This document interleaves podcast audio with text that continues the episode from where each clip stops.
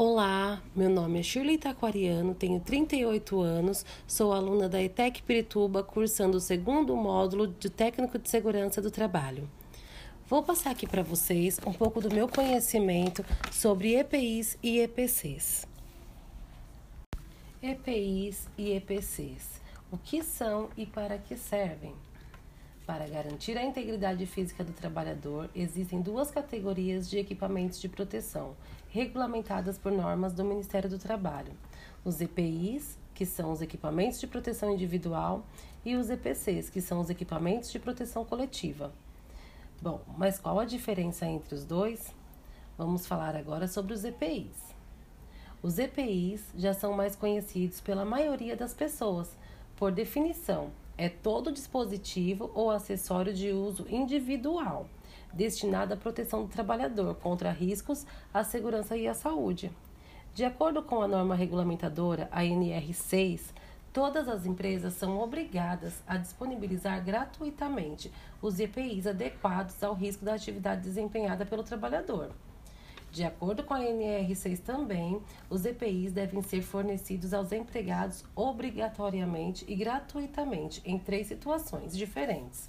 São essas situações: sempre que as medidas de segurança geral não ofereçam completamente a proteção contra os riscos de acidente do trabalho.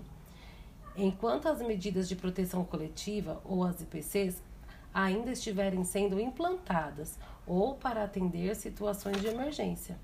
Isso quer dizer que os equipamentos de proteção individual devem ser utilizados quando não for possível tomar medidas que permitam eliminar os riscos do ambiente de trabalho, ou seja, quando a proteção coletiva não for viável, eficiente ou suficiente para a eliminação dos riscos. Daí se dá a importância do uso de EPIs. Entre os EPIs mais utilizados nas indústrias, podemos citar os capuz ou balaclavas, que são para proteção da cabeça, protetores auriculares e abafadores de ruídos para proteção auditiva, óculos e viseiras, que são para proteção dos olhos e da face, as luvas para proteção das mãos, máscaras e filtros para proteção respiratória, coletes e macacões, serve para proteger o corpo, sapatos, botas, botinas, que serve para proteger as pernas e os pés. Agora vamos falar sobre os EPCs, equipamentos de proteção coletiva. Os EPCs são dispositivos instalados e utilizados no ambiente de trabalho para proteção coletiva. Também tem o objetivo de proteger os trabalhadores, só que em relação aos riscos coletivos existentes no processo. É importante destacar que os EPIs não evitam acidentes, como acontece com a proteção coletiva, os EPCs. Eles apenas diminuem ou evitam lesões que podem decorrer de acidentes. A vantagem dos equipamentos de proteção coletiva é que não dependem da atitude do funcionário para que seja eficaz, sendo as medidas de proteção coletiva prioridade em qualquer empresa.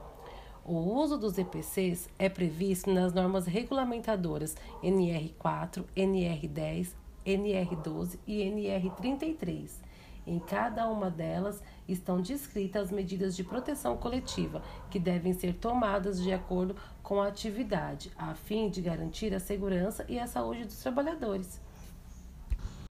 Exemplos de EPCs são cones, correntes e faixas de segurança, placas de sinalização, sirenes, alarmes e alertas luminosos nas empilhadeiras, grades de contenção, barreiras contra luminosidade ou radiação, bloqueio tipo cadeado e garra que servem para impedir o religamento de máquinas, equipamentos ou painéis elétricos durante o período de manutenção. Sistema de ventilação e exaustão para eliminar gases, vapores ou poeiras contaminantes. Os equipamentos de proteção individual coletiva são os equipamentos de proteção individual e coletiva são extremamente importantes para garantir a saúde e a segurança dos trabalhadores. Além da proteção aos trabalhadores, esses equipamentos também contribuem para a redução significativa ou eliminação total dos custos diretos e indiretos gerados por consequências de acidentes de trabalho. É importante lembrar que após o fornecimento dos EPIs e EPCs pela empresa, a mesma deve orientar e fiscalizar a utilização correta dos equipamentos, garantindo a saúde e a segurança dos seus colaboradores. É responsabilidade do funcionário fazer a guarda e a conservação dos EPIs. A partir do momento que a empresa lhe entrega um equipamento, seja de segurança ou não, lhe orientar quanto ao uso e os cuidados a serem tomados, é de sua inteira responsabilidade zelar e conservar estes e comunicar ao empregador qualquer alteração que torne impróprio para uso.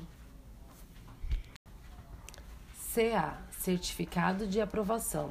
Segundo a norma regulamentadora NR6, a qual rege as questões relacionadas ao assunto, todos os EPIs, sejam de fabricação nacional ou importado, só pode ser comercializado e utilizado como equipamento de proteção individual do trabalhador se este tiver certificado de aprovação, o CA, emitido pelo órgão nacional competente em matéria de segurança e saúde, no trabalho do Ministério do Trabalho e do Emprego.